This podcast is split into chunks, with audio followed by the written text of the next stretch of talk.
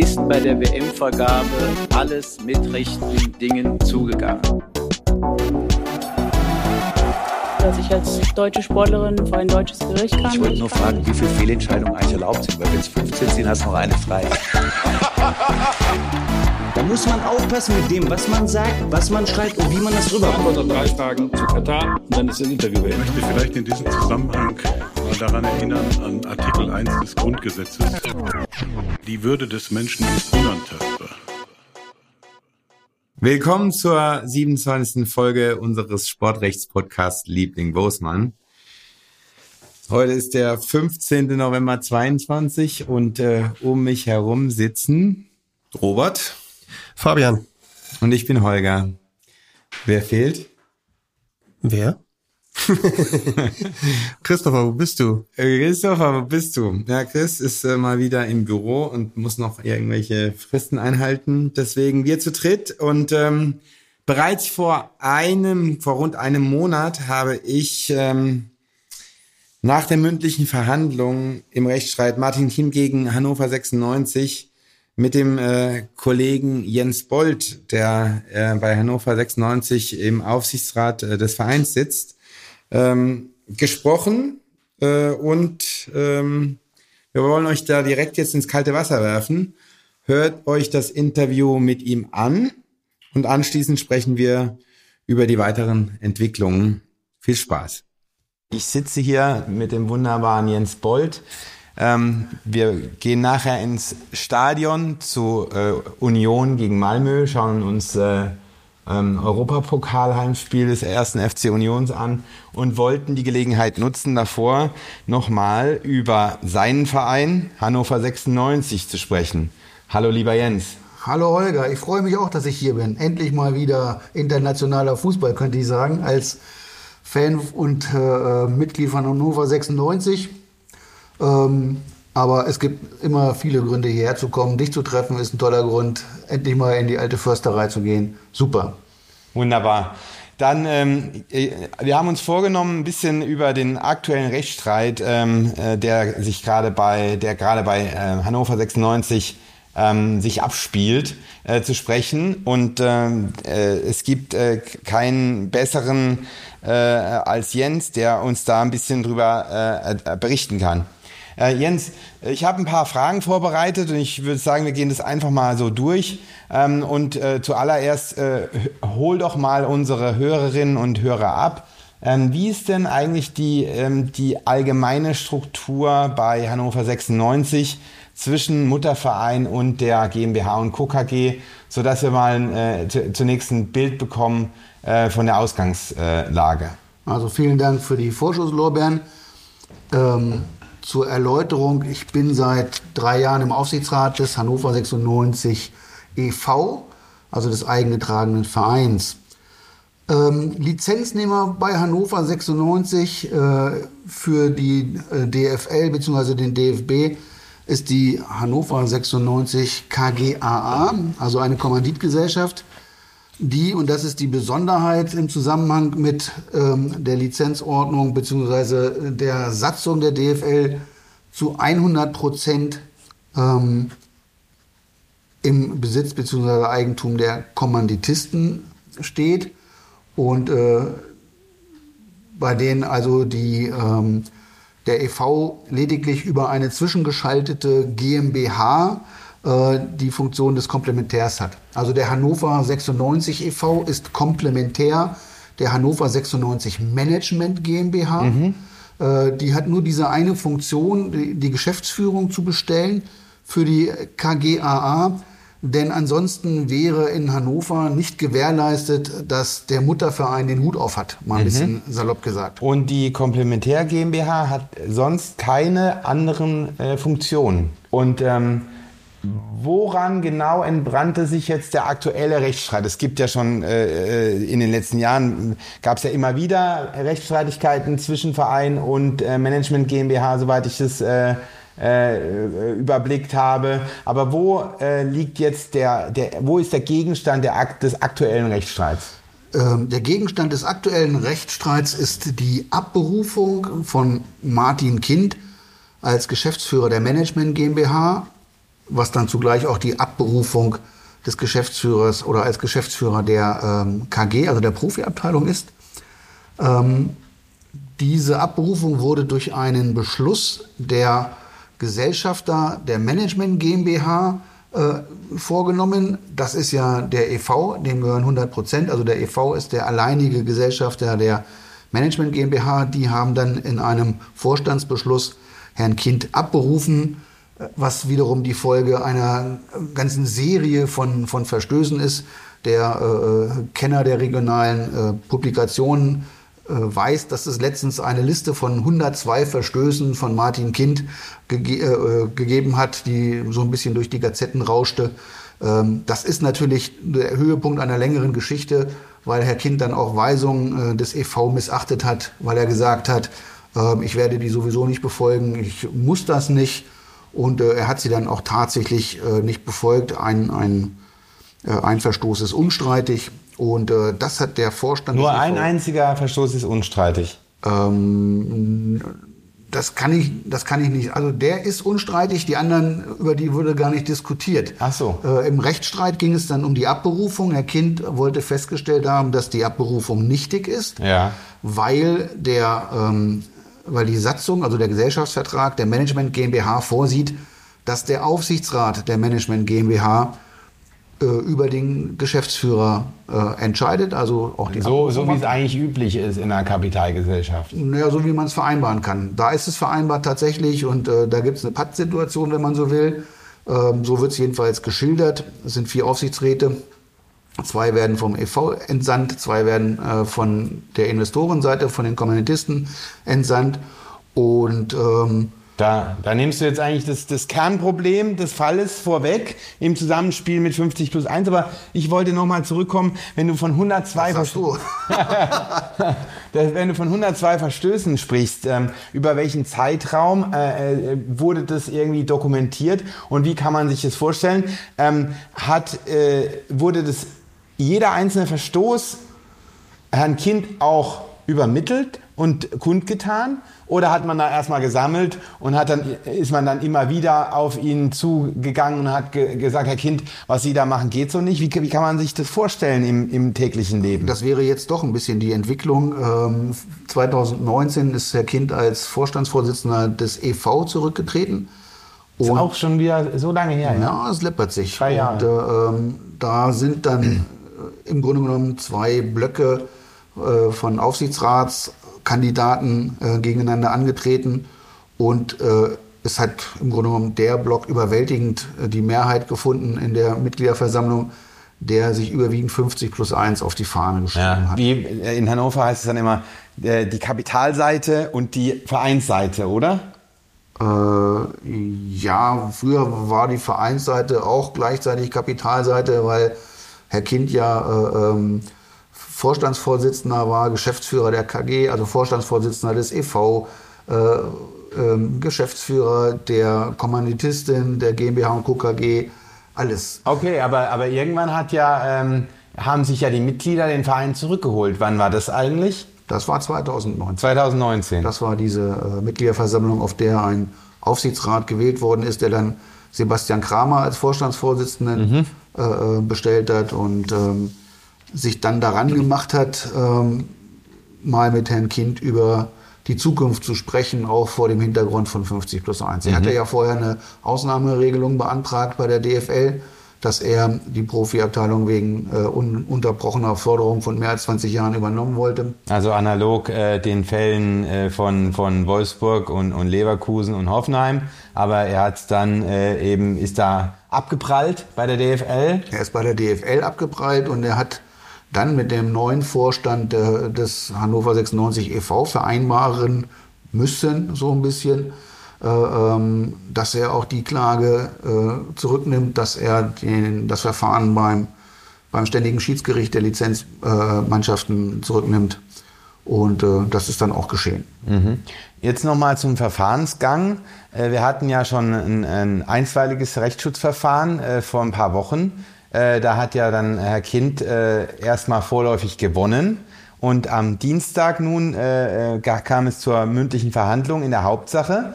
Und ähm, ich hatte hier die Terminladung gesehen des Landgerichts Hannover und äh, da wurde eigentlich explizit ähm, bekannt gegeben, äh, dass der Verkündungstermin nochmal äh, ein, ein, ein gesondert stattfinden soll oder ein gesonderter Termin sein soll. Aber soweit ich jetzt es der Presse entnommen habe, wurde ja schon entschieden. Es wurde am Ende der Sitzung tatsächlich äh, eine Entscheidung gefällt, die Ja. dann auch ein Urteil war. Ähm, das hat der Vorsitzende Richter der Kammer für Handelssachen ähm, dann auch andiskutiert. Er hat äh, gesagt, dass er mit seinen Handelsrichtern darüber sprechen wolle, inwieweit weiterer Bedarf ist. Rechtlich hatte die Kammer das ja schon ähm, durchblicken lassen im einstweiligen Verfügungsverfahren, dass die meinten, ähm, dass der ähm, Vorstand das schon machen darf. Der darf, der braucht keinen wichtigen Grund, so die Auffassung des Landgerichts, um den Geschäftsführer abzuberufen. Es ähm, setzt aber Der voraus- Vorstand des Vereins. Des Vereins, Ja. genau. Äh, ähm, es setzt aber dann voraus die Wirksamkeit, dass es eine punktuelle Durchbrechung der Satzung ist.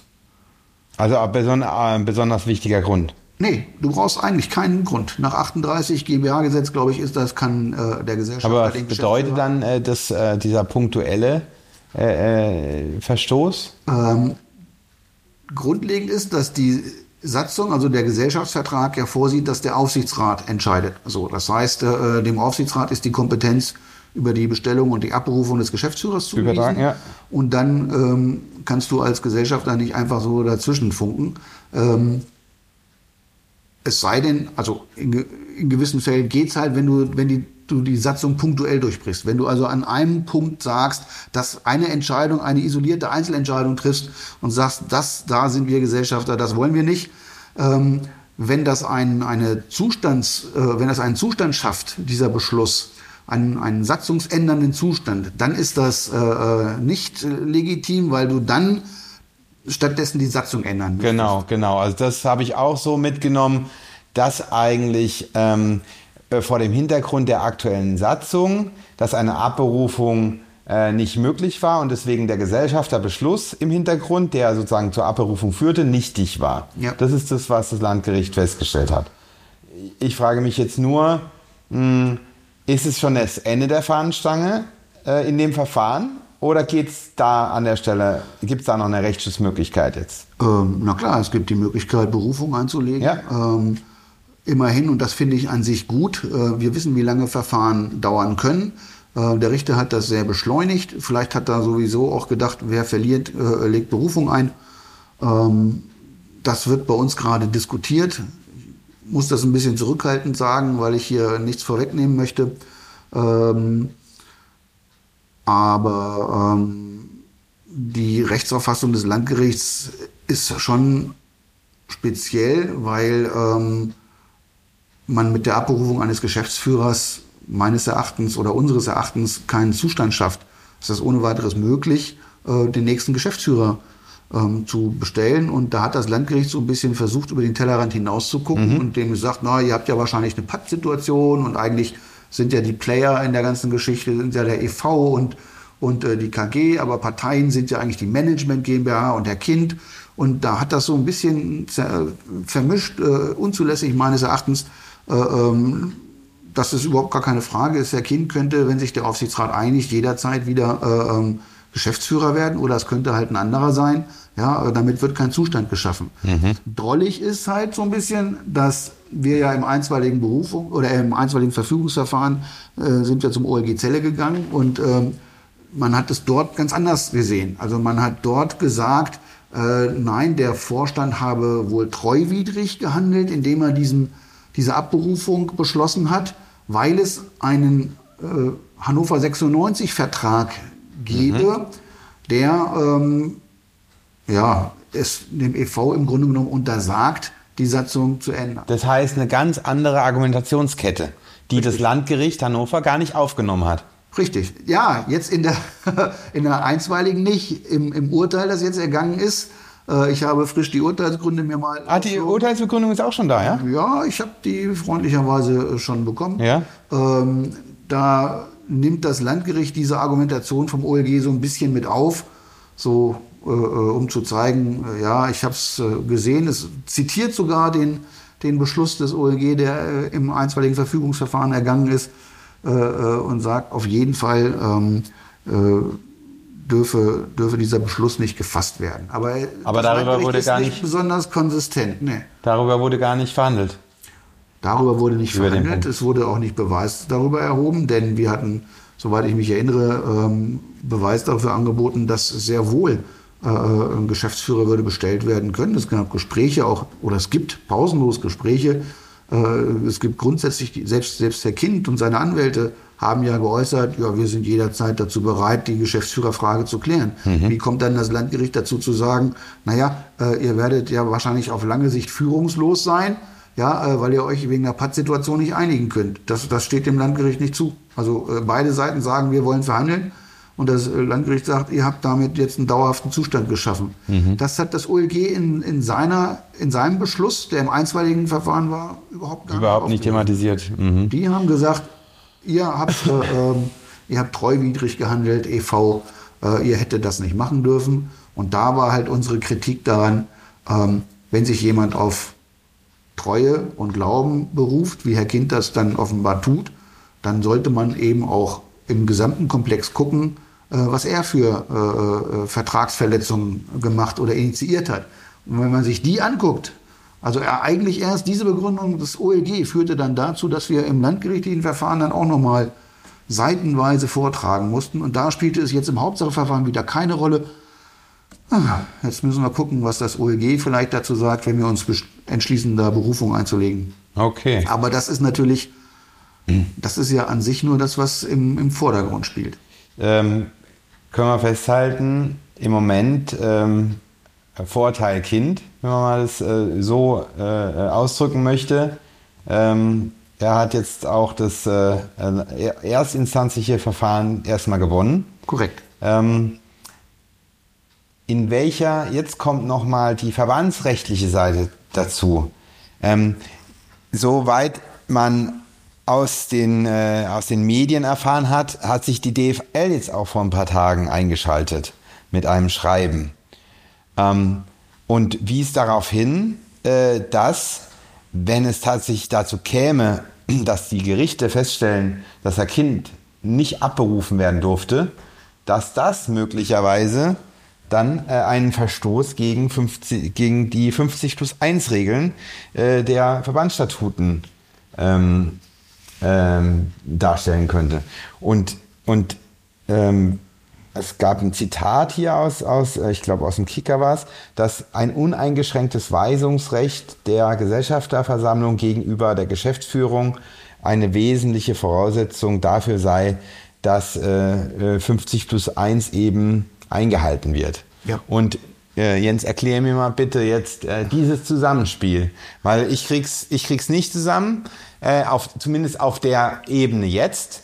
Ähm, ich, also aus meiner Sicht hat die DFL keinen Einfluss darauf, wie dieses gesellschaftsrechtliche Verfahren, vereinsrechtliche Verfahren jetzt, jetzt ausgeht. Natürlich hat es dann die Folge, wenn, wenn das Gericht Herrn Kind Recht gibt, ähm, am Ende und das, und das Verfahren rechtskräftig abgeschlossen ist, dass dann die DFL eventuell durchgreifen könnte und könnte sagen, äh, lieber äh, Verein äh, oder liebe äh, Lizenznehmer? lieber Lizenznehmer, ähm, ihr hattet die, äh, äh, die klare mh, Pflicht aus dem Lizenzvertrag oder aus den Statuten, euch an die 50 plus 1 Regel zu halten, so wie das Verfahren jetzt ausgegangen ist und so wie eure Satzung gestaltet ist. Verstoßt ihr dagegen?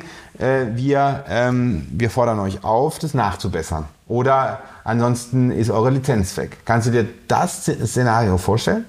Absolut. Ich halte das äh, ähm, für sehr dünnes Eis, auf dem Herr Kind sich bewegt. Ähm, das ist ihm, wenn ich mal ganz persönlich werden darf, ähm, nach meiner Auffassung völlig egal, weil es ihm nicht um Fußball ging und nie um Fußball ging. Deshalb geht es mittlerweile da nur noch darum, Recht zu behalten. Und das ist natürlich eine schwierige Verhandlungsposition. Im Hannover 96-Vertrag steht, dass beide Seiten Breitensport und, und Profifußball gemeinsam ein Konzept äh, erarbeiten und leben sollen, um sich gegenseitig zu fördern. Das äh, wird in Hannover mit Füßen getreten und äh, ähm, es wird halt immer deutlicher. Also Herr Kind hat ja jetzt nach dem Urteil auch gesagt, er, er kann doch 100 Jahre Geschäftsführer bleiben. Das heißt ja nichts anderes, als dass er sagt, mir kann keiner was.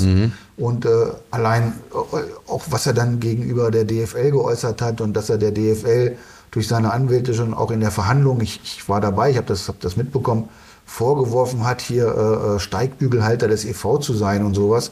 Äh, statt einfach mal auf die Vorwürfe einzugehen, hier, pass mal auf, das ist eventuell nicht 50 plus 1, was sagst du dazu?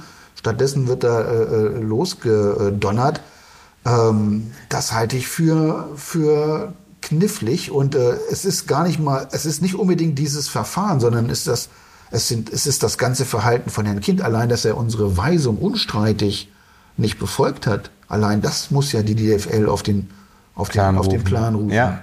ja mhm. Und ähm, also Herr Kind versucht ja, nachdem er da abgeprallt ist äh, bei der DFL im Hinblick auf die Ausnahmeregel, versucht er ja immer damit zu drohen, dass er 50 plus 1 zu Fall äh, bringen lassen will und hatte da auch ja auch schon eine negative Entscheidung äh, äh, kassiert, soweit ich weiß, beziehungsweise hat, äh, hat es irgendwie beim Schiedsgericht dann zurückgenommen, äh, seinen Antrag auf Überprüfung der 50 plus 1 Regel. Hat er sich eigentlich gegenüber dem Verein mal verpflichtet, dass er 50 plus 1 einhält selbst oder dass er das endlich mal akzeptiert oder gab es da nie einen Schlussstrich? Er akzeptiert es nicht.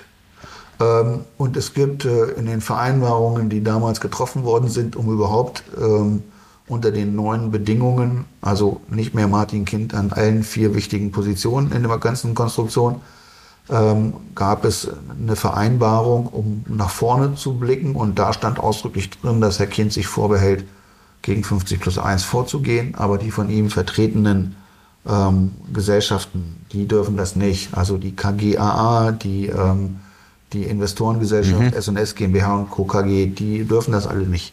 Er selbst hat sich unbedingt ausbedungen, das zu machen, musste aber in dem Zusammenhang mit der Vereinbarung damals den, also die entsprechenden Anträge zurücknehmen.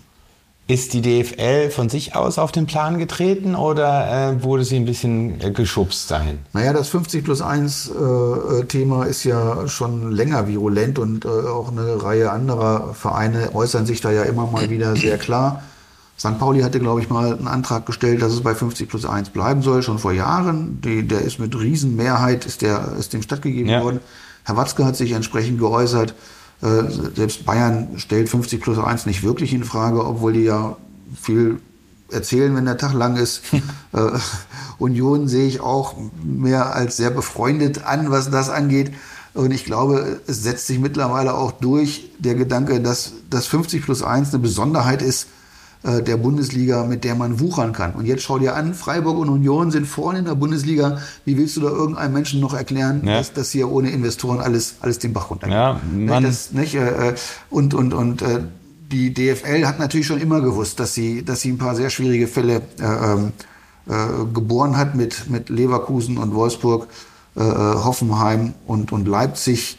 Und ähm, ja, die versuchen ein bisschen die Quadratur des Kreises. Ähm, die kam natürlich auch an der Berichterstattung in Hannover nicht, nicht vorbei. Ich persönlich habe mit der DFL nicht gesprochen. Ich weiß nicht, wer sich wann, wo, wie mal trifft und mal ein bisschen quatscht bei irgendwelchen Fachanwältslehrgängen oder sowas. ähm. Und ähm, da kann es natürlich schon sein, dass man sagt, hier, äh, Leute, wie steht ihr eigentlich dazu? Also die DFL kann sich ja nun nicht völlig raushalten und jetzt bezieht sie Stellung und das finde ich auch gut. Und sie hat das gegenüber Herrn Kind schon im August klar gemacht, hat gesagt, pass auf, ähm, wir haben hier Bedenken und so geht das nicht weiter. Du verstößt Das wurde äh, im August schon. das war äh, im August schon, ja. Du verstößt gegen Weisung, ja, und äh, ähm, du ähm, bestreitest das Weisungsrecht des Vereins. Also die DFL differenziert noch zwischen Weisungsrecht Ja. und Ja, Abberufungskompetenz. da, da wollte ich auch noch mal kurz äh, darauf zu sprechen kommen. Äh, aber um das noch mal abzuschließen, äh, den Komplex. Ähm, es gab ja jetzt genug negative Beispiele, was Investoren in Clubs anrichten können. Und äh, du hast jetzt die Positivbeispiele genannt. Äh, Das Kartellverfahren läuft ja auch noch. Das Kartellamt hat ja gesagt, um das auch noch mal kurz zu wiederholen, dass die, ähm, dass die Regel 50 plus 1 grundsätzlich eine Möglichkeit ist, ähm, im im Einklang mit dem Kartellrecht so eine sportpolitische Entscheidung zu treffen, ja, ähm, aber die muss dann gleich angewendet werden für alle und äh, hat sich dementsprechend dann an den Ausnahmen, die äh, bestehen, äh, gestört. Also sprich die, die vier Ausnahmen, die du auch schon erwähnt hast. Ja. Ähm, die, die DFL hat äh, gemeinsam mit diesen vier Vereinen, weil sie da natürlich auch die Interessen auch dieser Vereine vertreten muss, eine Stellungnahme abgegeben, die ziemlich ähm, ähm, ausführlich war und versucht hat, das zu erklären, dass ähm, diese Ausnahmen an dem, an, der, an dem grundsätzlichen Wunsch, einen vereinsbestimmten Profifußball in, Deutsch zu äh, in Deutschland zu haben, nichts ändern würde. Äh, Jetzt ist die Frage, ob das Kartellamt das Ganze so äh, kauft und das Verfahren beendet. Ich glaube es nicht. Äh, die, die Gespräche äh, schreiten voran. Ähm, ich habe den Eindruck, da ist so ein bisschen Stillstand wieder. Aber dieses Verfahren in Hannover ist natürlich ähm, ganz wichtig für den Fortgang auch des kartellrechtlichen Verfahrens, weil ähm, es ist ja jetzt ein ganz anderes Thema hier, das, was du auch schon angedeutet hast. Ähm, äh, Abberu Bestellung und Abberufung von Aufsichtsrat, wie passt es eigentlich überhaupt mit 50 plus 1 zusammen? Weil 50 plus 1 in den Stat Statuten heißt es ja eigentlich nur, ähm, die Stimmenmehrheit muss beim Verein liegen, ja. Und ähm, wenn man sich jetzt mal, äh, äh, also die, die, die eingetragenen Vereine, die immer noch äh, die Profimannschaft im Verein haben, die kann man ja sowieso ausklammern, weil für die gilt es ja gar nicht. Und bei den anderen, da ist es natürlich ähm, spannend, ähm, was diese Ausgestaltung dann eigentlich meint. Und, und für mich ist es ganz klar, dass eben in diesen ausgegliederten Fällen ähm, die, die Kapitalgesellschaft ähm, immer noch beherrscht werden muss vom Verein. Und das ist für mich das entscheidende Stichwort, die Beherrschung. Und wenn, wenn eben die ausgegliederte Kapitalgesellschaft machen kann, was sie will, autonom, autark, dann ist diese, diese Beherrschung eben nicht mehr da. Siehst du das äh, auch so oder würdest du es noch ein bisschen anders darstellen? Oder mh, wie würdest du eigentlich die Brücke von 50 plus 1 zu eurem Fall äh, erklären? Ich sehe das genau so. Ähm, ich habe es, glaube ich, vorhin äh, gesagt oder im Vorgespräch, dass es darauf ankommt, dass äh, der Verein derjenige ist, der den Hut aufhaben muss. Also sprich, dass der letztlich bestimmt, in welche Richtung das geht. Natürlich hat auch ein Verein ein vitales Interesse daran, dass die ganze äh, Nummer vernünftig läuft. Und da sollte man gerade den großen Vereinen, und das sind ja fast alle, die noch äh, Fußballabteilung, Profifußballabteilung haben, den sollte man da auch genug Weitsicht äh, ähm, ja, zutrauen, ähm, da die Geschicke vernünftig zu lenken. Äh, es sind ja tatsächlich diese Investorenbeispiele, die du meinst, das sind ja dann so willkürliche Einzelentscheidungen. Das heißt, ähm, das Problem ist einfach, dass du von der Basis Tausender und Abertausender Mitglieder wegkommst und eine einzige Person über Wohl und Wehe entscheidet. Und das ist genau das, was es nicht sein soll. Der Fußball soll, und das hat eine gesellschaftliche, soziale Funktion, äh, äh, bei den Fans, bei den Mitgliedern verhaftet sein und da so richtig diesen Bodenkontakt haben. Sonst kannst du das abklemmen und dann hast du oben die, die äh, Operettenliga, wo wahrscheinlich äh, tolle Fußballer spielen, äh, die aber komplett die Bodenhaftung verloren haben und wo wo du dann vielleicht auch einfach irgendwann so ein bisschen ähm, ja, den, den inneren Zusammenhang, die Identifikation verlierst. Und Sehe ich ganz genauso, das ist, Äh, Das ist das Entscheidende. Eine philosophische Frage vielleicht auch ein bisschen. Ich höre immer, wenn ich das kurz sagen darf, äh, dass es heißt, wer die äh, äh, Musik bezahlt, der muss auch bestimmen, welche das ist. Und wer das Geld gibt, der muss auch sagen, äh, äh, der muss auch bestimmen dürfen. Äh, Das halte ich nicht für automatisch, denn äh, Sponsoringverträge sind auch, kannst du auch aushandeln, ja. Da kriegst du auch Leistung gegen Leistung. Du musst, aus welchem Gesichtspunkt musst du irgendwelche Anteile an, an, an irgendeiner äh, Gesellschaft oder einem Verein haben, um mit denen äh, in irgendeiner Weise ins Geschäft zu kommen und zu investieren. Na gut, äh, Sponsoren. Also, ich hoffe da- nicht, dass sich äh, Sponsoren irgendwie einräumen lassen können, dass sie über die über die äh, Vereinsgeschicke mitbestimmen. Aber ich, aber ich, wei- ich weiß, weißt, was, was du, ich ich, meine. weiß, ich weiß, was du meinst. Und äh, das, was du gesagt hast, die Brücke zwischen Amateursport und dieser Vereinsprägung und äh, dem Profifußball, die sollte erhalten werden. Das war die ursprüngliche Idee bei Einführung von 50 plus 1 und, und das, ist, äh, das ist das A und O. Und äh, ich habe heute nochmal hier in die, äh, in die damaligen äh, Beschlüsse geguckt, in die amtliche Mitteilung des DFB von 99, wo, wo diese ähm, 50 plus 1 Regelung äh, äh, beschlossen wurde und wie das ausgestaltet wurde. Ähm, war das auch nochmal Gegenstand in eurem Verfahren, ähm, ähm, äh, dass jemand nochmal das sozusagen die, die Herleitung äh, äh, vorgenommen hat? Ähm, weil es ja schon ein, gewisser Argumentationsaufwand bedarf, um das, was wir jetzt rausgearbeitet äh, haben, das auch äh, einem Richter klar zu machen. ähm, das kannst du, kannst du gar nicht vermitteln. Wenn der nicht, wenn der nicht im Thema ist oder der, der Richter in diesem Fall oder die Richterin, das, das, das kannst du gar nicht äh, erklären. Also du, also, oder anders gesagt, äh, wenn du die eigene kognitive Erfahrung hast, was Fußball ist, was es heißt, ins Stadion zu gehen, was es heißt, an der Seitenlinie zu, zu stehen und äh, den Linienrichter zu beschimpfen, was, was ich nicht mache. Ich, mein ich, ich werde es beobachten nachher. Nein, äh, dann hat man natürlich, dann hat man auch ein anderes Verständnis dafür. Dass, wenn es zu abstrakt ist, ja. äh, äh verstehen die Leute das nicht.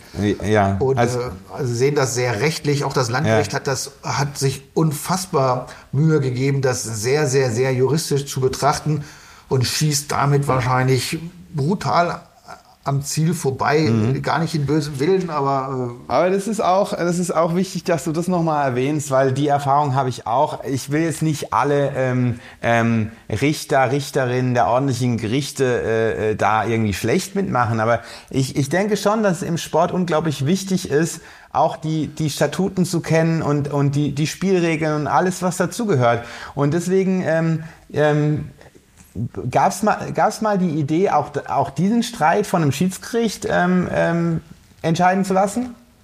Also es gab immer, es gab immer erhebliche Bemühungen, äh, ähm, mit der Kapitalseite zu sprechen.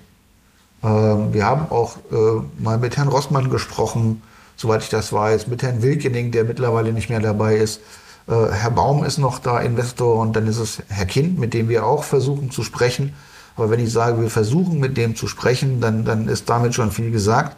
Das geht genauso weit, äh, wie er das möchte. Mhm. So, und äh, dann, dann, dann endet die ganze Geschichte. Und in dem Fall war es ja tatsächlich so Abberufung und dann war er draußen und Herr Kind ist wahrscheinlich dann äh, der Letzte, der dann ein Sportschiedsgericht äh, anrufen naja, würde. Er, das, äh, äh, er akzeptiert einfach keine Entscheidung, die ihm nicht gefällt. Hm. Das musst du, das, das ist knallhart. Das haben wir, da waren wir, wir im Sinne des damaligen neuen Vorstands ab 2019, vielleicht auch ein bisschen naiv, aber wir wollten es auf jeden Fall probieren, dass wir das gemeinsam wuppen. Äh, das geht mit Herrn Kind nicht. So. Okay. Das, das, war doch äh, ein, ein, schönes Schlusswort, Jens. Ich wollte ähm, jetzt nochmal die Hörer ein bisschen mit einbeziehen, ähm, weil ich mir die Frage gestellt habe, ob diese, ähm, ob diese Fragen wie in eurem Verfahren nicht auch bei anderen äh, Bundesligisten eine Rolle spielen. Wie sieht's nämlich da aus? Und da hätte ich gern mal äh, tatsächlich Feedback äh, aus dem Hörerkreis, ähm, dass man mal so ein, so ein Gesamtbild bekommt ob solche äh, Konstellationen wie jetzt in Hannover auch äh, möglicherweise bei anderen äh, ausgegliederten Modellen äh, ein Problem sein könnten. Ich habe, äh, ich hatte, wir hatten eine Folge über die Jahreshauptversammlung Bayern München äh, letztes Jahr. Und ähm, da hatte ich mich auch damals gefragt, ob bei Bayern eigentlich äh, der, der Geist von 50 plus 1 noch eingehalten wird, nämlich vor dem Hintergrund, ähm, dass im Aufsichtsrat der Bayern München AG ähm, acht Aufsichtsratsmitglieder zu, zur damaligen Zeit waren, ähm, drei davon von der Investorenseite, zwei davon von, den, von der Sponsorenseite und nur zwei Präsidiumsmitglieder und ein Verwaltungsbeiratsmitglied. Das bedeutet, man hat eigentlich eine äh, Minorität ja, von Vereinsseite. Wenn man mal sagt, wenn man mal einfach äh, behauptet, dass die Sponsoren hm, nicht unbedingt die Vereinsinteressen vertreten. Ähm, jetzt habe ich nochmal aktuell äh, geschaut, es sind jetzt inzwischen neun Aufsichtsratsmitglieder. Ähm, ähm, also ich, ich teile es nochmal auf, also zwei Präsidiumsmitglieder, Herr Herbert Heiner und Herr Professor Dr. Dieter Meyer. Dann haben wir den, ähm, das Mitglied aus dem Verwaltungsbeirat, äh, Dr. Edmund Stoiber. Und wir haben äh, den Ehrenpräsident des EV, Uli Hoeneß. Das sind also die vier ähm, Aufsichtsratsmitglieder, die man äh, dem Verein zurechnen kann. Ja? Und dann hat man immer noch fünf Aufsichtsratsmitglieder, die zur, in Anführungszeichen, Kapitalseite gehören. Dr. Jan Heinemann, Adidas, Markus Düßmann, Audi AG, Dr. Werner Cedelius, Allianz, das sind die Investoren, die jeweils 8,5 Ja. Prozent halten. Und man hat äh, Thorsten Langheim von der Telekom und Dr. Michael Dieterich ähm, von der Uni Credit Bank als Sponsoren. Also da kann man sich doch dann auch die Frage stellen, ob da nicht das gleiche Problem eigentlich besteht. Ähm, hast du noch fünf Stunden Zeit? Wie gesagt, es soll eigentlich an die Hörer gehen und ich bin auf das Feedback gespannt. Ja, dann ist gut, dann Wie- muss ich dazu nichts sagen. Nee, aber es ist doch, es ist also, Aber da spielen natürlich noch andere Gesichtspunkte auch eine Rolle, so dass die, die Besonderheiten des FC Bayern München, äh, die, die, die Strahlkraft nach außen und wie sie damit umgehen. ich will ja bei der reinen ne? äh, gesellschaftsrechtlichen, vereinsrechtlichen, verbandsrechtlichen Ebene bleiben, ob der, der Telos von 50 plus 1 mit dieser, in dieser Ausgestaltung noch eigentlich gelebt, gelebt wird oder ob nicht die DFL da auch mal drauf schauen müsste. Ja, also ich würde es auch spannend finden, wenn man es mal rein von der verbandsrechtlichen Seite betrachtet. Ja. Okay, dann äh, würde ich sagen, äh, wir haben da auch die Klammer drum gemacht. Ich bin gespannt, ob da Feedback kommt. Vielen Dank für deinen Besuch, hat mich sehr gefreut, war sehr spannend, äh, vor allem äh, hochaktuelles Thema und jetzt freue ich mich, äh, mit dir äh, auf Fußball zu gehen. Tschüss, Jens, ciao. Ja, das war das Interview mit Jens und wir sind äh, zurück im, im Studio bei uns. Ähm, ja, also wir können nur noch mal die, die Bitte wiederholen. Äh, wir würden uns freuen über Feedback zu der gestellten Frage bezüglich der Zusammensetzung der Vereinsgremien in den Bundesliga-Vereinen. Da, wir könnten ja da mal versuchen zu sammeln, wie es in den, wie es in den 36 Clubs aussieht. Ähm, ja, jetzt äh, sind wir zurück und wir wollten äh, nochmal sprechen über die Entwicklung äh, seit äh, äh, dem Urteil des Landgerichts Hannovers in der in dem Hauptsacheverfahren. Robert, was ist äh, da denn jetzt äh, passiert in, in, in den letzten beiden Tagen? Am 8. November hat das, das OLG Zelle, die Berufungsinstanz im einstweiligen Verfügungsverfahren, äh, äh, die erste Instanz bestätigt und per Beschluss festgestellt, ähm, dass äh, die Stimmrechtsmacht äh, dem Aufsichtsrat übertragen worden war im Hannover 96 Vertrag und damit ähm, die nötige Kompetenz fehlte, um Herrn Kind dort abzuberufen als Geschäftsführer und hat sich äh, wohl mit einer etwas anders gelagerten äh, Argumentation äh, als das Landgericht ähm, wahrscheinlich aus Sicht der aus Sicht des Vereins das ein bisschen leichter gemacht und gesagt, also wie, was wollt ihr denn? Das ist ja relativ klar übertragen dem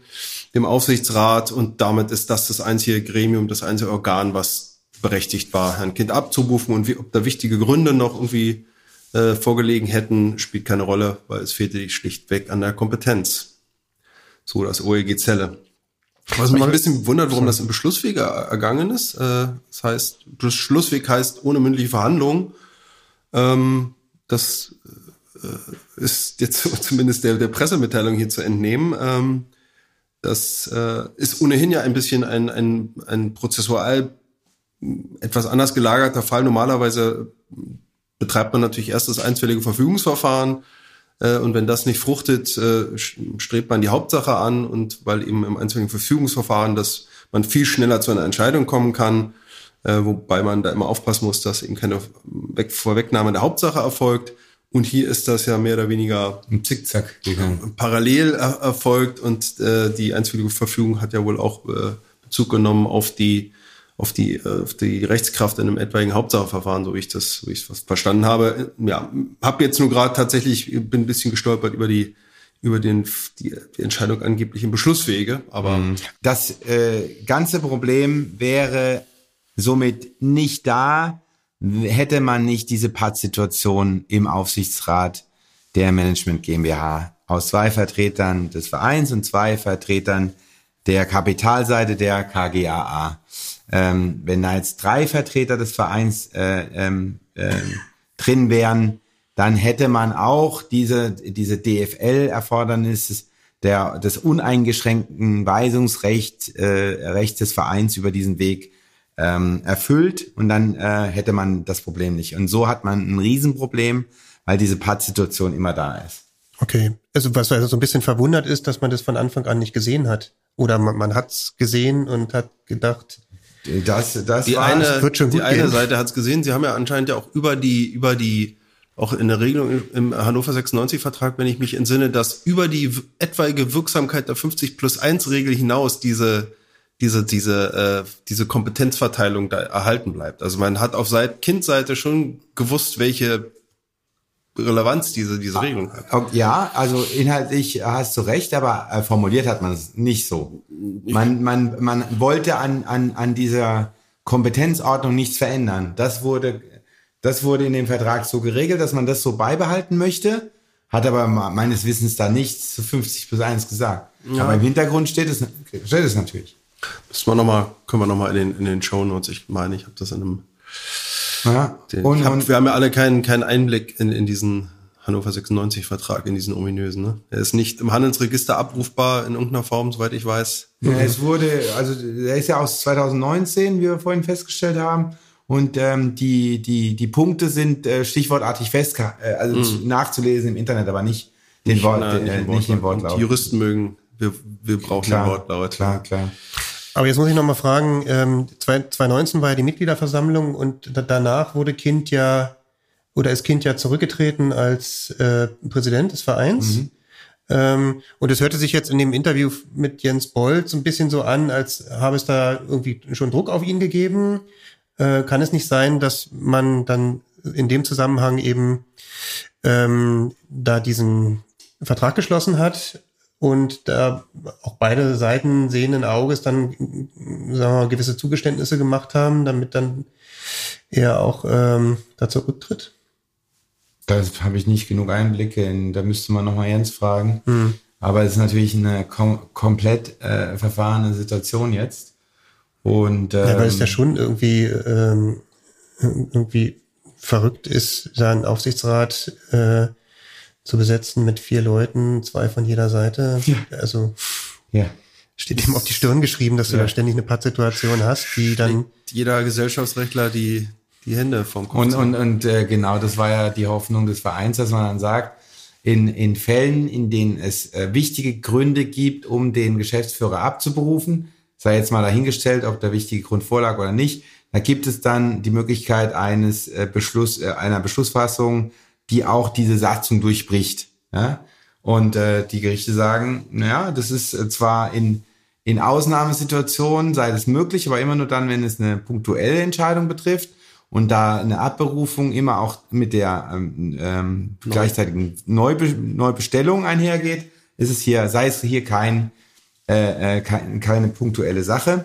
Kannst du das noch mal ganz kurz erklären? Weil ich fand, das kam jetzt in dem Interview nicht so gut raus, was das bedeutet eigentlich, punktueller Verstoß. Was heißt denn das?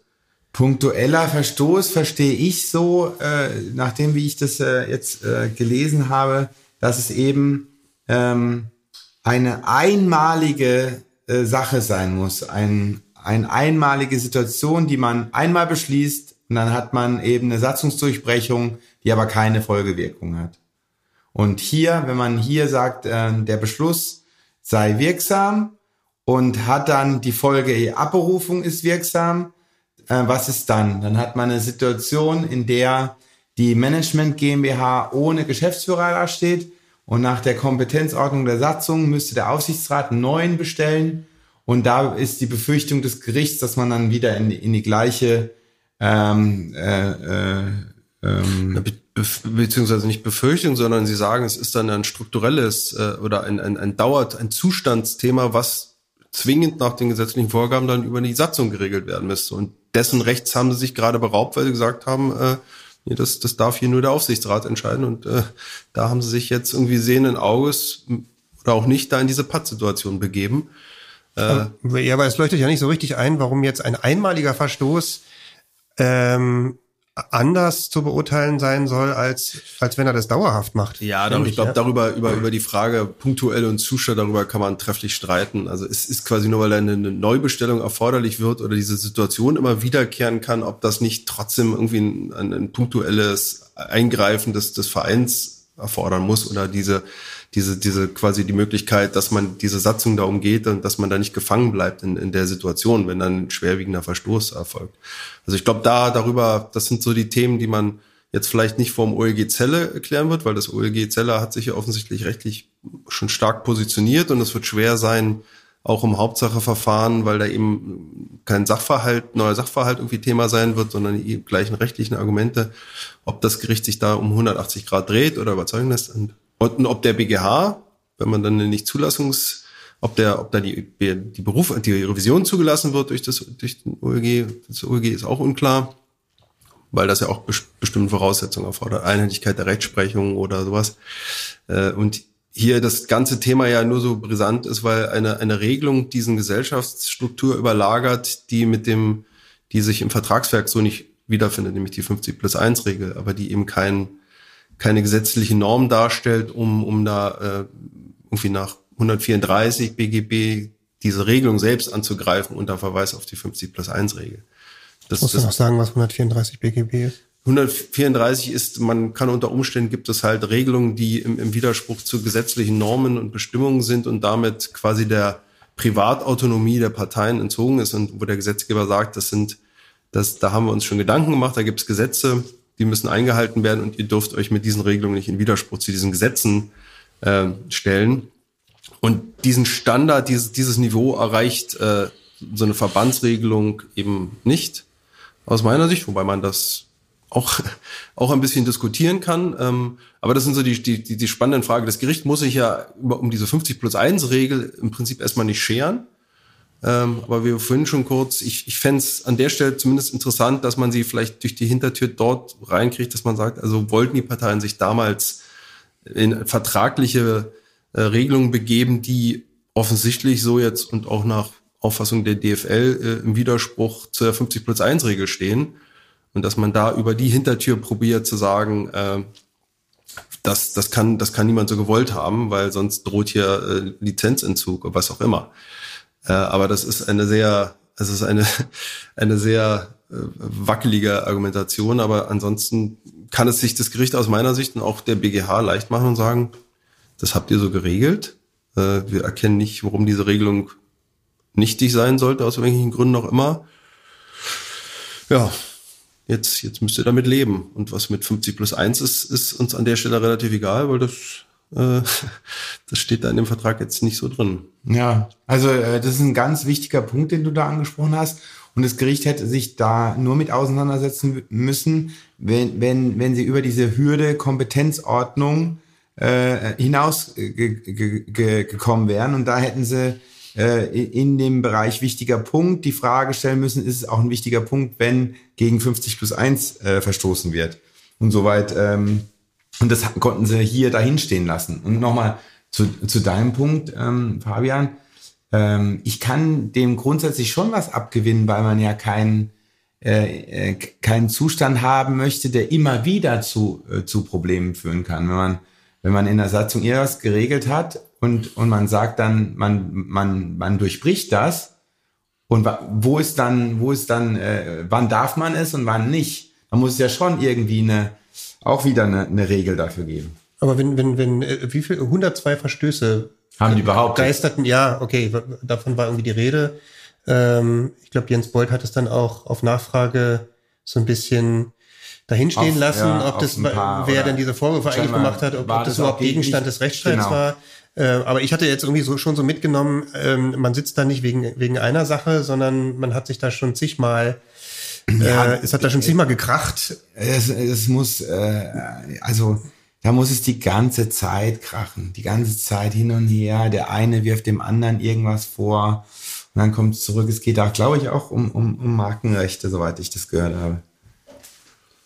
Ja, ich glaube, das ist, ist auch gar nicht so streitig, dass, dass er da irgendwie äh, äh, Vorgaben des Vereins nicht gefolgt ist, ne? Und dass er sich da in Widerspruch gesetzt hat zu, zu dem eigentlich doch äh, dem dominierenden Vereinen. Ähm, nur, ja, die Gerichte sagen, das sind Gründe, die eben halt äh, außerhalb der Kompetenzregelung liegen und die schlagen nicht durch. Also das ist irgendwie 38 GmbH-Gesetz oder sowas, was Jens Bolte auch genannt hat. Das ist, ja, ist auf jeden Fall, glaube ich, nicht ganz äh, fernliegend, ohne dass ich das, da müsste man sich genau anschauen, ob der BGH da vielleicht doch die Sache an sich zieht und sagt, das ist so eine so eine Pattsituation, die sich ja offensichtlich auch nicht auflösen lässt. Wie soll, wie soll man aus diesem aus Teufelskreis wieder rauskommen, wenn der eine keine Anstalten macht, da irgendwie zurückzutreten äh, und da gleichzeitig äh, zwei starke Lager äh, sitzen und sagen, er wird nicht abberufen, wir, wir, wir neutralisieren uns, dann ist ja, ja, steuert, steuert ja die Gesellschaft auf, auf schwierige Zeiten. Ja. Vielleicht nochmal kurz, ähm, dann, dann können wir ja vielleicht mal zu diesem 50 plus 1 Thema kommen, also sprich, was die DFL da jetzt irgendwie ins Rollen bringt. Prozessual ist es, ist es jetzt so, ähm, da wird nochmal im Hauptsacheverfahren durchs OLG entschieden. Also nochmal derselbe Senat entscheidet das nochmal im Hauptsacheverfahren. Dann wird es wird wahrscheinlich eine Weile dauern, weil diese Hauptsacheverfahren immer ein bisschen länger dauern. Und dann ähm, ähm, und dann wird sich herausstellen, ob dieser diese Entscheidung des, ähm, des Senats dann noch angefochten werden kann vom Bundesgerichtshof. Das wäre die einzige Instanz, die noch in Frage kommt. In, der, in, in dem Eilverfahren, in dem Verfügungsverfahren ist sie nicht mehr anfechtbar. Das kann nicht mehr vom Bundesgerichtshof gehen. Im Hauptsacheverfahren hängt es davon ab, ob es ein Urteil gibt, der Senat vom OLG Zelle die Revision zulässt. Dann geht es bestimmt in die nächste Runde. Wenn er sie nicht zulässt, geht es dann nur noch über eine, über eine Nichtzulassungsbeschwerde und dann Mal gucken, was der BGH Ja, und wir haben ja mal gerade, wir hatten uns erst ein bisschen gewundert, warum, warum das OLG Zelle im Beschlusswege laut Pressemeldung entschieden hat und, und offensichtlich scheint es so zu sein, dass sie einen sogenannten 522er ZPO-Beschluss äh, gemacht haben und gar nicht es für erforderlich gefunden, äh, gefunden haben, dann in die mündliche Verhandlung zu treten, sondern nach Sichtung der, des Vortrags aus dem aus ersten Instanz und aus dem Berufungsverfahren gesagt haben, die Sache hat keine Aussicht auf Erfolg. Wir, wir machen das hier im, im schriftlichen Wege, im Beschlusswege und hören die Parteien im Termin gar nicht an, weil es gar nicht um Sachverhalt geht, sondern wir haben, wir, uns liegen alle erforderlichen Dokumente vor, rechtlich ist alles vorgetragen. Ähm, was auch dafür spricht, dass es sehr schwer wird, das im äh, Hauptsacheverfahren zu drehen. Also wenn, wenn das ein, über einen 522er Beschluss, da muss das, da ist dann eigentlich schon das Kind in den Brunnen gefallen. Mhm. Und ja, dann bleibt, wie Fabian schon sagt, nur nur der entweder freigegebene Weg zum BGH oder eben der blaue der Himmel. oder der blaue Himmel. Ja. Jetzt haben wir noch ein Thema. Heute? Ja. Gut. Ich war mir da gar nicht so sicher. Ja, wir, die WM steht vor der Tür. Und ähm, Und du hast einen schönen Spielplan bekommen. Ähm, das können wir mal direkt mal aufgreifen, weil ja. ich habe den nämlich auch bekommen, denselben.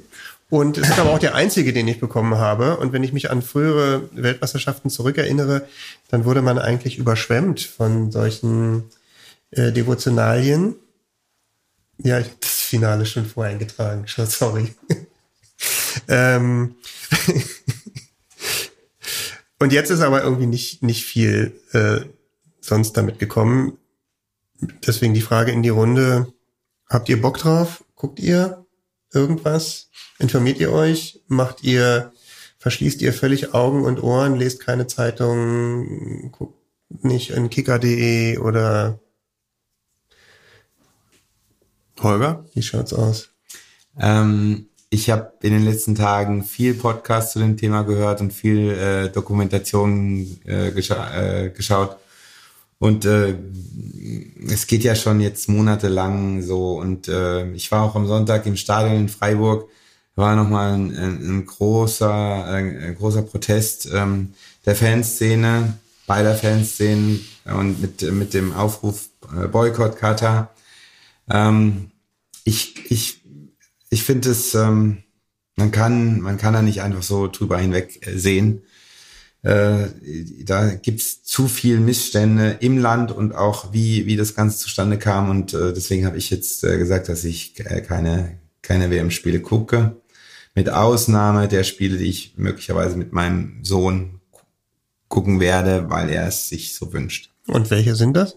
Wahrscheinlich die deutschen Spiele. Mhm. Und du?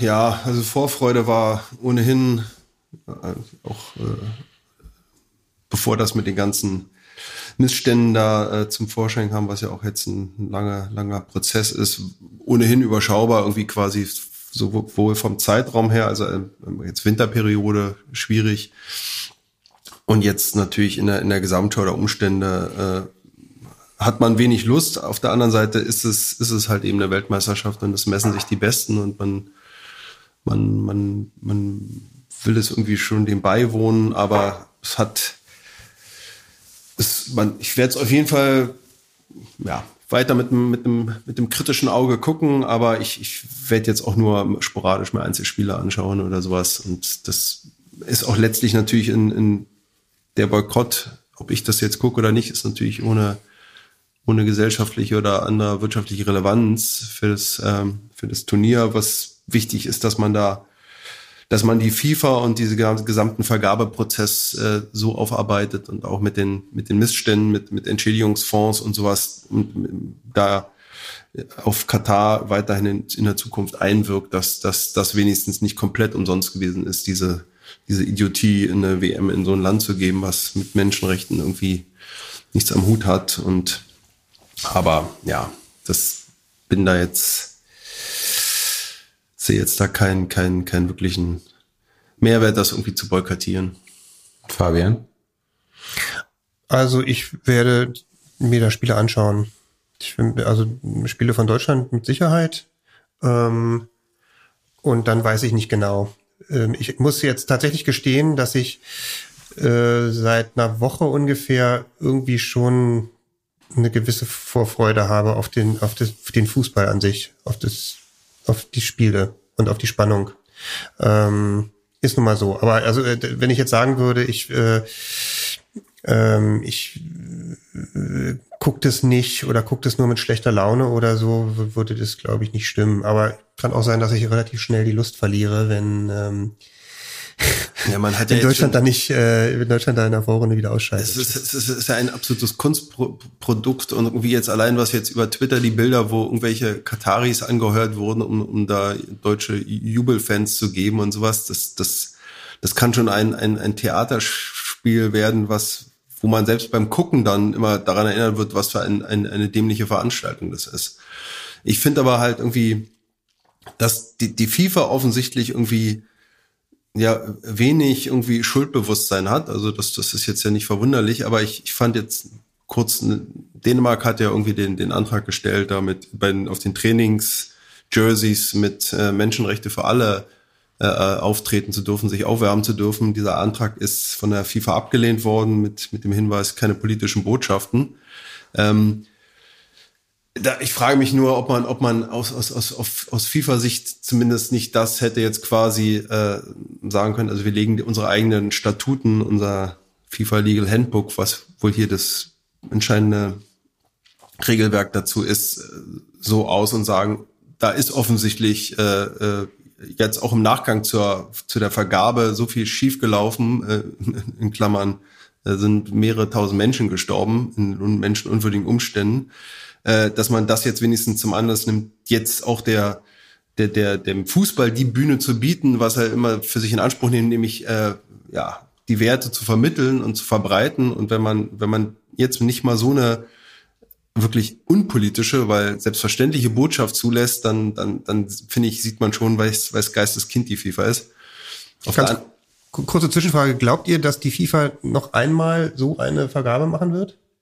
Oder, oder, oder das dazu kommen lassen wird, dass ähm, eine Vergabe in ein, in ein Land erfolgt, das, von dem man jedenfalls zum Zeitpunkt der Vergabe schon weiß, dass es, ähm, Ich, ich, me- dass es irgendwie äh, menschen- oder völkerrechtlich Ja, ich- ich- politisch schwierig, Es gibt- schwieriges Land ist. Es gibt ja wohl irgendwie nur zehn Länder, die nach den Statuten und den Maßstäben dann überhaupt in der Lage wären, die WM auszurichten. Das wir, heißt, wir kennen ja die, wir kennen ja die Bewerberländer für 2030. Saudi-Arabien ist dabei. Ja, genau. Ja, also ich denke, es hängt ganz äh, maßgeblich davon ab, ob die FIFA jetzt äh, mit dieser WM durchkommt, in Anführungszeichen, oder nicht. Ja. Da, das wird, äh, da, da wird, äh, das wird der Scheideweg sein. Aber was ist denn der Indikator für, die kommen mit durch? die Werbepartner. Das, das, das, dass es ein, kommerzieller Erfolg äh, bleibt und äh, dass es keine, dass es nicht weiter eskaliert. Jetzt, äh, wenn wenn der, wenn die Protestbewegung ähm, zunehmen würde, dann äh, dann bin ich mir sicher, äh, dass dass die FIFA irgendwann mal sich dazu äußern muss oder irgendwas äh, äh, gegensteuern muss. Okay, aber ehrlich gesagt, also ähm, ich, ich traue es natürlich der FIFA zu, dass sie das, ähm, dass sie das auch jetzt immer noch nicht blickt, wo das Problem ist. Ähm, aber auf der anderen Seite gab es jetzt irgendwie doch schon schon äh, in, den, in den vergangenen Jahren so viel zu dem Thema, dass da auch bei der FIFA angekommen sein müsste, dass man das so ähm, so wie es gelaufen ist, aber gab's da, nicht mehr machen kann. Gab es da irgendwann mal ein, ein, ein Eingeständnis oder ein? Äh, nee, weil ich glaube ehrlich gesagt auch auch äh, eine, eine FIFA verfährt jetzt nach dem Motto Augen zu und durch. Also natürlich gibt's das nicht. Ich kann mich noch, äh, noch erinnern an, an, unsere Folge mit Rainer Koch, wo wir darüber diskutiert haben, ähm, was denn, warum man denn irgendwie diese, diese, das Stadion nicht in, ähm, in Regenbogenfarben ähm, machen kann. Und da hat er doch damals gesagt, naja, äh, da, da spricht natürlich einiges dafür, das zu machen, aber es gibt einfach ähm, es gibt einfach Situationen, wo man, wo es so viel Vernetzung und Abhängigkeiten und auch frühere Zusagen und Handshakes gab, ähm, dass man da jetzt irgendwie von einem Moment auf den anderen jemanden nicht so einfach vor den Kopf stoßen kann. Und ich glaube, das ist. Aber, aber das geht, also ich finde, das geht ein bisschen zu weit, weil ähm, es war halt in der konkreten Situation damals nicht mehr möglich, weil es eine klare ähm, eine klare Maßnahme gegen die Regierung Ungarns gewesen sei. Und das geht halt äh, nach den Statuten nicht. Das habe ich so verstanden. Aber ich finde, dass, dass es äh, auch vieles vermischt wird. Ich meine, äh, im, im Sinne von äh, Nachhaltigkeit, also jetzt gar nicht dieses, diese moderne, neue Nachhaltigkeit, sondern man hat einen Wüstenstaat mit äh, 300.000 Staatsbürgern und stellt da jetzt sechs WM-Stadien hin im, im Wert äh, oder äh, mit Baukosten von äh, 1,6 Milliarden Euro. Das, das ist doch alles nicht mehr das, verhältnismäßig. Das, das ist ja in Brasilien. Aber das war in Brasilien auch schon nicht. Ja, aber in, in Brasilien hat man wenigstens ein fußballbegeistertes Land. Ja, aber die, Nutzen, die, die Stadien stehen die komplett Nach leer. Ja, die Nachnutzung war damals auch schon das Problem, aber es wurde ja auch angeprangert. Und, und da muss was passieren. Das, dieses Pflichten, diese Pflichtenkataloge der FIFA müssen viel strenger werden. Und ähm, äh, ja, das ähm, ist so ein monetär getriebener, korrupter Verein. Ja. Äh, solange die Strukturen da so vorherrschen, ist das, glaube ich, äh, illusorisch, dass die, dass die da jetzt abrücken von ihrem Geschäftsmodell mit, mit und, ihrem. Und solange da so viel, so viel Geld geflossen ist, auch äh, auch von Seiten Kantar und in, in, in hunderte von verschiedenen Taschen gegangen ist und in hunderte verschiedene Einrichtungen und Institutionen gegangen ist, ist doch dieser, ich finde, dieser Knoten ist überhaupt nicht mehr richtig aufzulösen. Mhm. Aber ich, ich bin mir sicher, dass da was auch auf der Sponsorenseite passieren wird. Äh, das, das, macht, das können sich Sponsoren heutzutage nicht mehr leisten, sowas. Ja, auf der anderen Seite ist, sind die ja schon längst auch im, im internationalen europäischen Fußball angekommen. In Qatar Airways, ich meine, das, das ist, die sind PSG, Man City, Bayern München, das ist, das ist Teil des, der Fußballmaschinerie. Die, das kriegst du, das ist ja auch so ein bisschen das, das Problem der, der Doppelmoral und ist, boykottiert man jetzt das und wo ist, wo ist die Grenze quasi, ist gleichzeitig buhlt man dort jetzt um Gasvorkommen und sowas. Das ist dann natürlich auch der Vorwurf, der von Katarer Seite kommt. Also hier einerseits bezichtigt ihr uns hier Menschenrechtsverletzungen zu begehen, auf der anderen Seite seid ihr dankbar, dass ihr unser, unser Gas haben könnt. Und ist, ist natürlich auch was dran. Also es ist, da muss, das ist schon schwierig, dass äh, das, das irgendwie da stringent für sich selbst beantworten, aber das, das Problem steht und fällt tatsächlich mit der, mit der Vergabe dieser komplett aufgeblähten, durch normale kleine fußballaffine Länder gar nicht zu bezahlenden WM und, und Veranstaltungen hier. Also ich glaube, Australien hat 200 Millionen Euro allein für die Bewerbung irgendwie investiert und das, das sind ja Summen, die auch äh, Länder so ohne weiteres gar nicht stemmen können, weil eben die FIFA da Anforderungen stellt, äh, allein Was? Geld getrieben, äh, die, die halt irgendwie nur ganz geringe Anzahl von Ländern erbringen können. Und das sind da halt viele ja. Länder, die eben sich um Menschenrechte und sowas Aber nicht, was nicht ich halt nicht unter einen Hut bekomme, die, die Tatsache, wie du sagst, Geld getrieben, ähm, Katar, ähm, macht fast alles mit Geld und dann sind sie nicht in der Lage, im, eigen, im eigenen Land diese ähm, ausländischen Arbeiter auf den Baustellen äh, vernünftig zu bezahlen. Das, das, ich, das verstehe ich halt nicht. Ja, bist du nicht der Einzige, der das nicht versteht. Ja. Und, und äh, dieses äh, Kafala-System, was dahinter steht, also dass ausländische äh, Arbeiter irgendwie anders behandelt werden dürfen als Inländer, das ist es ja im, im Prinzip.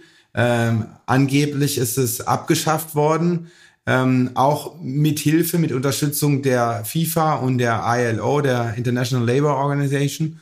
Und die dann, äh, die ILO ähm, so, äh, hat dann daraufhin auch ähm, ein Büro in Katar so ja, bekommen, dass sie das äh, kontrollieren soll und darf.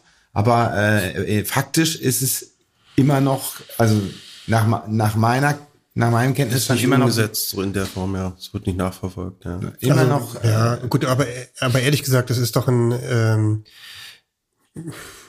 ein, ein lange existierendes System. Äh, du verlangst jetzt von einem Land, dass es, dass es sicherstellt, äh, dass sowas nicht nur auf dem Papier abgeschafft wird, sondern ähm, eben auch in der Umsetzung von einem Tag auf den anderen. Ja, aber. Nee, nee, das verlange ich gar nicht. Aber wenn der Staat oder die FIFA sieht, dass es nicht funktioniert, dann muss es eine zentrale Stelle eingerichtet werden, dass den Menschen geholfen wird. Und nicht, also nachträglich, ich hoffe jetzt, dass wenigstens noch Entschädigung gibt, aber das hätte man doch viel schneller, wenn, wenn da, ähm, wenn da äh, nepalesische Arbeiter sitzen, die vier bis acht Monate ohne Lohn irgendwie festgehalten werden, dann muss doch da unbürokratisch Hilfe ermöglicht werden. Ja, da muss die FIFA vor allen Dingen zu einem, die müssen diesen Vergabeprozess überwachen. Ja. Die müssen sehen, wir haben, wir haben hier Statuten, die müssen, die haben, die haben jede Minimalregelung, wie man die, die, die Markenrechte ihrer Sponsoren schützt und dass man da, äh, aber sie sind offensichtlich, sehen sich nicht in der Lage oder haben kein Interesse daran, da äh, die, die, durch die, die Einhaltung der Menschenrechte irgendwie zu ein bisschen zu kontrollieren und zu sagen. Das ist doch verrückt. Also hier First Strike, äh, beim dritten Strike äh, wird euch die wieder entzogen. Also das ist das. Also ich glaube, es ist keine Frage, dass sich, dass sich in der Organisation dann da, da künftig was ändern muss, aber ähm, ich finde völlig klar, dass die FIFA damit ein Problem hat, weil sie hat, ähm, sie lebt seit Jahrzehnten äh, als nicht politisches ähm, Instrument, ähm, der den nicht politischen Sport in den Vordergrund stellen will. Und jetzt plötzlich ähm, muss die FIFA politisch werden. Und das kann sie nicht. Dazu hat sie nicht die, da, da, da fehlt ihr schlicht und ergreifend die, die Historie, die Erfahrung, äh, die Struktur. Damit ist die völlig überfordert. Mag sein, aber wie Robert sagt, ähm, es geht nicht nur um politisch zu, äh, sein zu müssen, sondern darum, die eigenen Statuten ernst zu nehmen und die durchzusetzen. Und das ist, äh, das ist. Äh, ja, aber die, aber die sind ja oh Wunder politisch.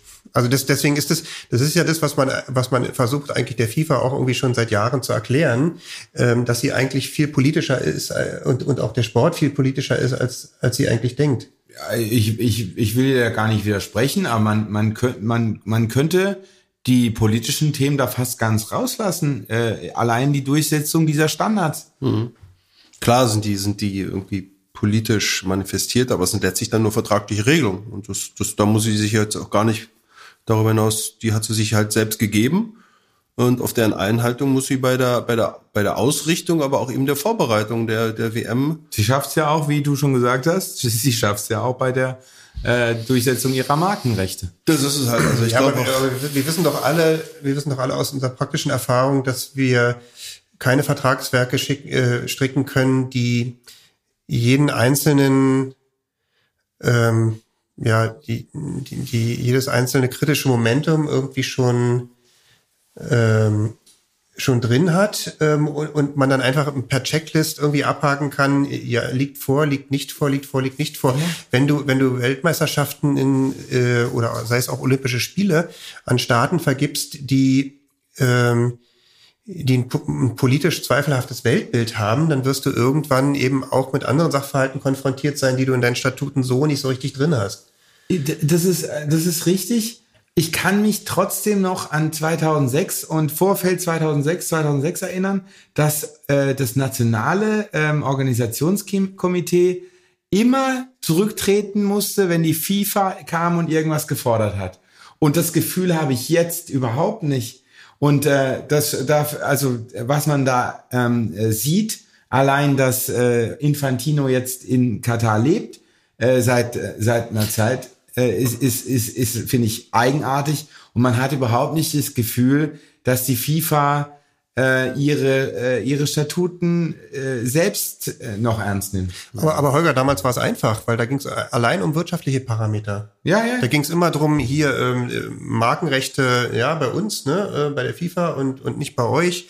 Und ähm, aber ihr müsst schon irgendwie dafür sorgen, dass Markenverletzungen dann auch wirksam bekämpft werden. Das geht dann irgendwie auf eure Kappe, liebe NOKs. Ähm, ihr müsst, äh, ihr müsst die ganzen steuerlichen Risiken tragen, davon wollen wir weitestgehend befreit sein und, und, und. Es waren immer alles wirtschaftliche Parameter und da war die FIFA gut drin. Ja. Aber wenn es um politische Sachen geht, haben die doch wahrscheinlich schon ein Problem, überhaupt äh, einen Forderungskatalog aufzustellen. In der ZDF-Doku hat man die eine Szene gesehen, äh, da, äh, dass Katar äh, gewonnen hat und dann hat man einen Ausschnitt von der Rede gesehen äh, von dem Katari. Und der hat äh, gesagt, ähm, äh, danke für euer Vertrauen, wir werden irgendwie euch stolz machen und werden euch nicht enttäuschen.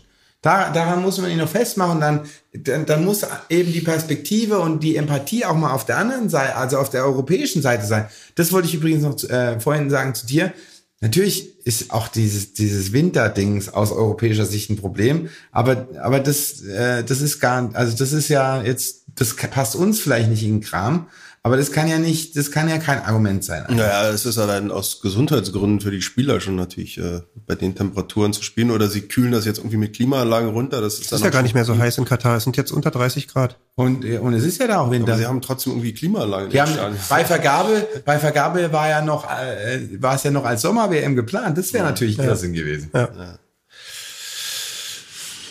Naja.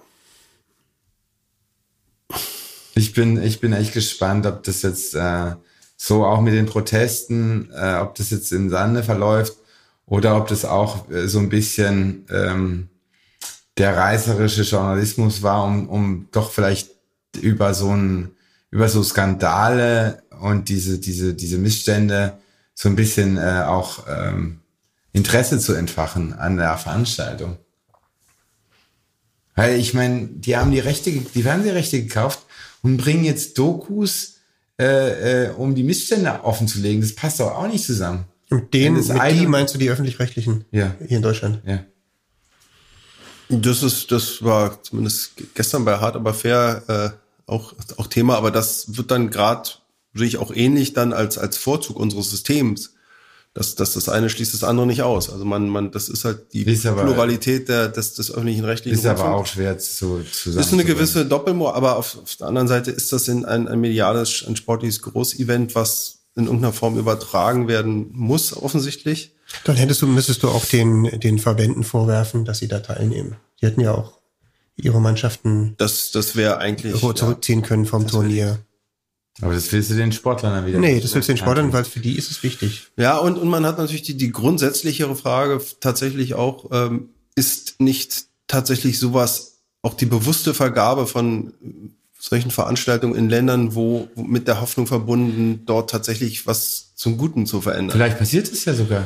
Ja, ich meine, es gibt ja Stimmen, die sagen, ich glaube selbst Amnesty International, die gesagt haben, also die, die Entwicklung und die Veränderungen zum Guten in dieser Kürze der Zeit sind schon beispielhaft für, für so ein Land wie Katar, wenn man die mit den Nachbarländern vergleicht, kann ich nicht beurteilen.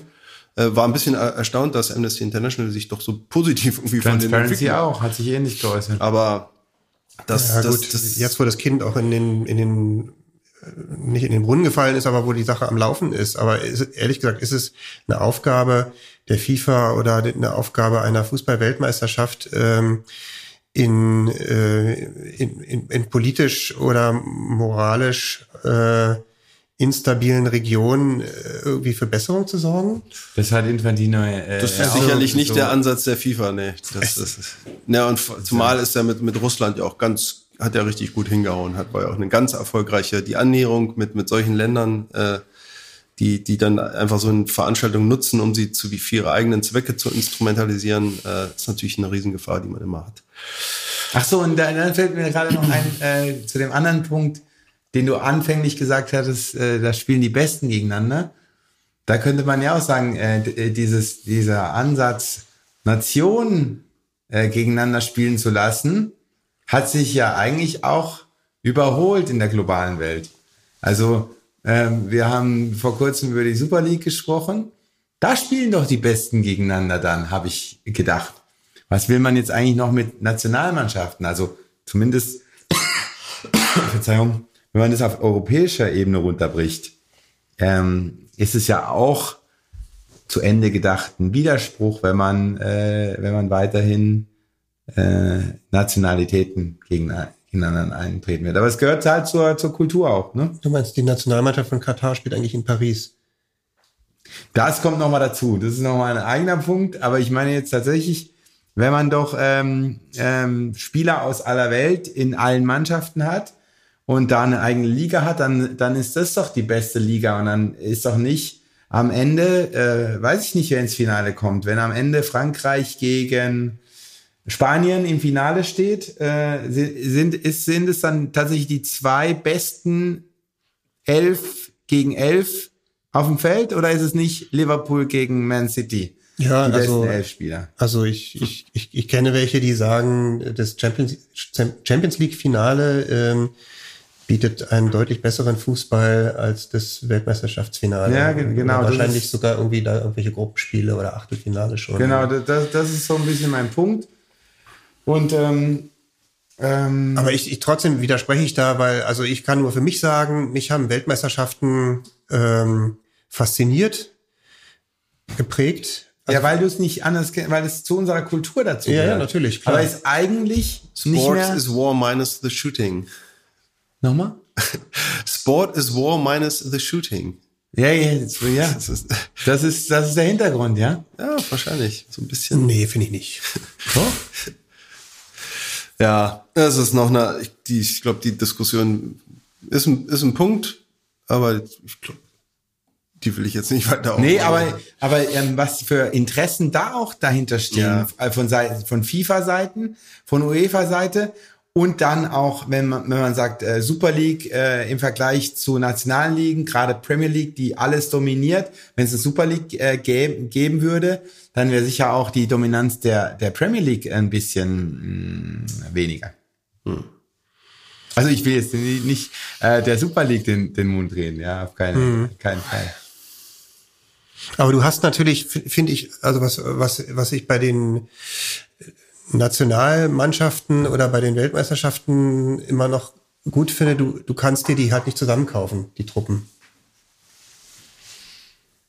Ja, sondern du bist ja. darauf angewiesen, das, das äh, zu nehmen, was du, was du im eigenen Bestand Hast. eben hast Ja. und was du äh, selber ausgebildet hast und kannst dir, ähm, kannst dir nicht die Wobei das ja auch wiederum äh, von, von Strukturen äh, abhängig ist. Wie, wie strukturierst du die Nachwuchsarbeit in deinem Land? Äh, äh, wen förderst du? Wie machst du es zentral? Machst du es dezentral? Ähm, in den elf Freunden, in der elf Freunde Ausgabe m, zur WM war ein, ein, wunderbarer Artikel über die Nachwuchsausbildung in Uruguay.